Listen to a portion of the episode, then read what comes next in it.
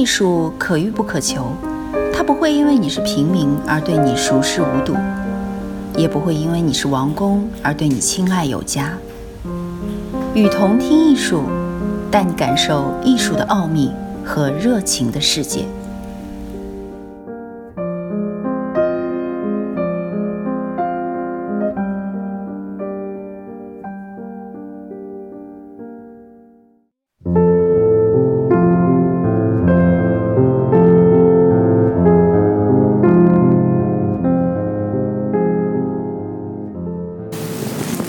在放弃或戏剧性的扭曲自然形状后，抽象画家对外部世界做了一个判断。他提出，经验的这个或那个方面是外在于艺术、外在于形式的更高现实的。他认为，他们不属于艺术。但是，通过这一行为，心灵对自身以及对艺术的看法，放弃对象那种私密语境。就成了艺术中的主导因素。当人格、情感和形式敏感性被绝对化，他们背后的价值，或者导源于这种态度的价值，就暗示了新的形式问题。正如中世纪后期的世俗兴趣，使得整个空间和人体的新的形式类型成为可能。神秘的即兴品质，对肌理点与线的微观的亲近，冲动的涂抹形式，在构建不可还原、不可攻度的领域时的机械精确性，成千上万有关融合、渗透、无形和未完成性的天才的形式发明，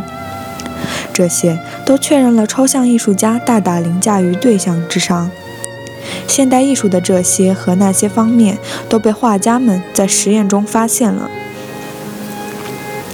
这些画家想要在自然和社会之外寻求自由，并且有意识地否否定知觉的形式方面，例如形状与色彩的相关性，或者对象与其环境的不连续性。而这些方面正是人与自然的实践关系中不可或缺的。通过文艺复兴艺术中的抽象手段，特别是透视体系的比例标准，所有这些在听今天通常被误解为仅仅是模仿的手段进行比较，我们就更容易判断被加强了这些形式的当代经验的负担。在文艺复兴艺术中，线性透视的发展与人们对世界的探索。与物理和地理科学的创新密不可分。正如对市民阶级的激进成员来说，有关地理世界的交通和现实知识，必然意味着在一个可信的系统中整顿空间关系秩序一样。艺术家们也在追求他们自己想象领域。甚至在传统宗教内容的范围内，靠他们这个阶级所推崇的广泛性、可反驳性以及规范性等价值，来实现最精确、最令人鼓舞的空间秩序的形式。同样，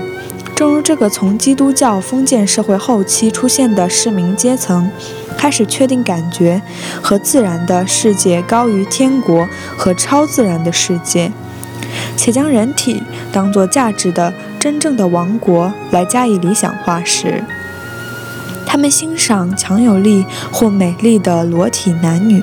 视其为真真实实的男男女女，丝毫也没有等级或从属于威权的迹象。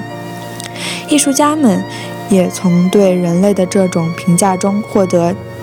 其能量的艺术理想和形式的厚实性，并将它们表现在强健有力的、活泼的或富有潜力的人类形象中。即使是比例的标准，表面上看来使人类形式屈服于数学的神秘性，事实上也造也创造了纯粹世俗的完美标准。因为通过这些标准，人性的规范就变得物理和可测的范围。与此同时，跟古老的中世纪将肉体与灵魂分割开的做法相比，他们也就是感性的和知性的范围了。如果说今天的抽象画家似乎像一个孩童或疯子那样画画，这并非因为他们幼稚或是发疯了，他们开始将孩子漠不关心的自发性和技巧上的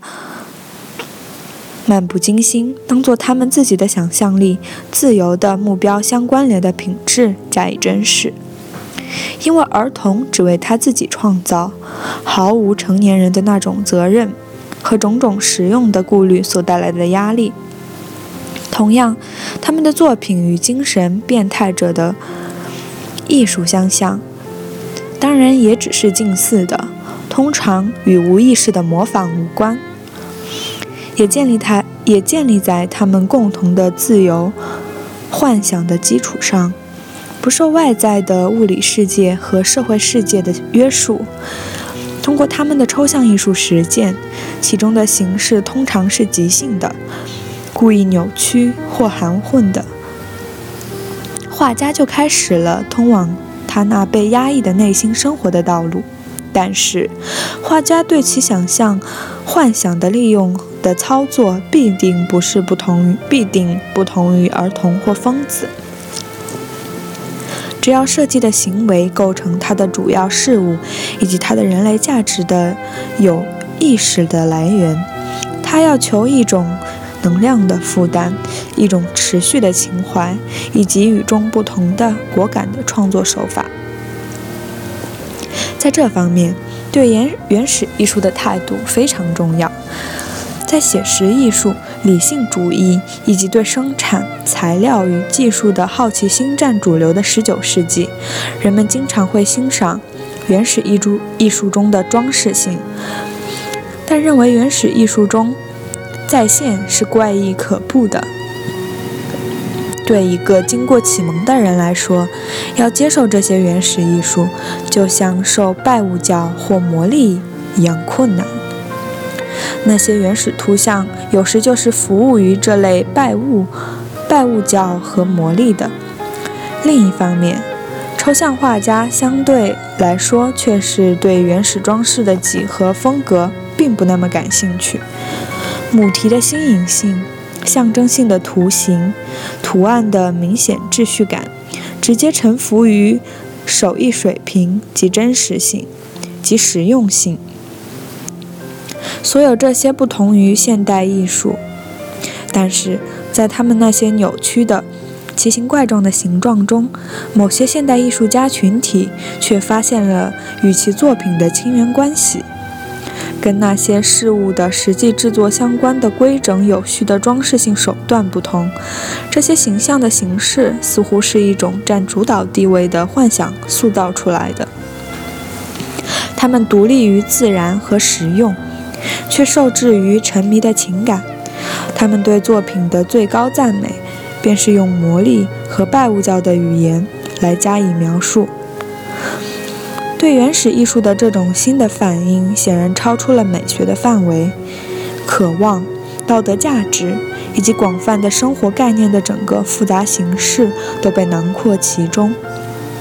如果说殖民帝国主义使得这些原始物品变得唾手可得，那么，直到新的形式观念兴起后，他们才激起了人们的美学兴趣。不过，只有当人们意识到原始艺术的那种直觉、自然和神话本质上也属于人性之后，这些形式观念才能与原始艺术关联起来。这些观念甚至影响了人们对原始艺术的描述。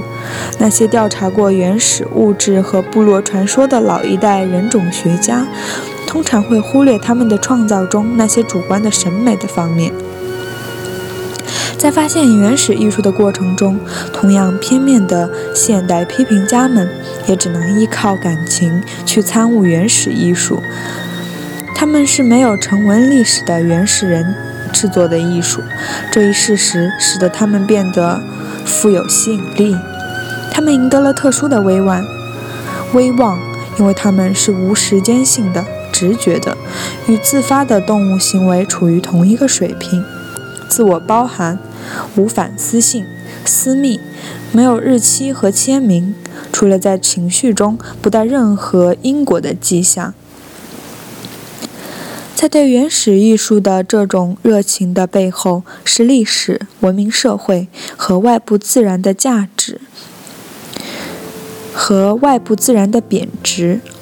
时间不再是一个历史维度，而是一种内在的精神时刻；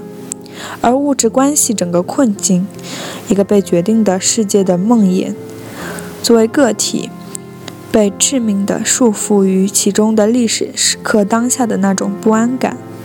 所有这些，在一种超越时间的内在的永恒艺术的观念中，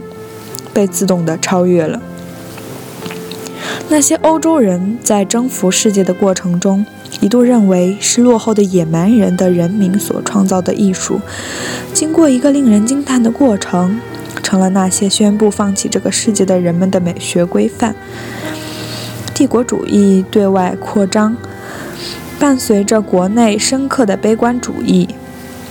而在这种悲观主义中，野蛮的牺牲品所创造的艺术被提升到了欧超过欧洲传统的高度。除了可剥削的那里的人人民，殖民地还成了人们逃避文明世界的世外桃源。然而，对原始艺术的这种新的尊重，仍然属于进步的思潮。因为野蛮人及其他落后人民所创造的文化，如今也被认为是人类文化的一部分，是一种高级的创造物，不是西方发达社会所发现的战利品，而是人类的财富。不过，这种洞见不仅伴随着，不仅伴随着。逃离发达社会的行径时，行径时有发生。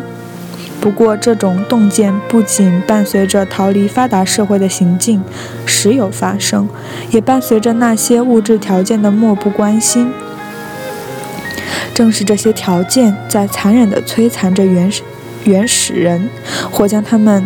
转化为屈辱的无文化的奴役状态。而且出于对帝国主义权力的兴趣，对某些土著文化形式的保存，可以在新的艺术态度的名义上得到那些自以为完全没有政治利益的人的支持。我是与同听艺术的主播阿布斯。这世上没有那么多不言自明的事，多的是冷漠不言的人。谢谢您的收听。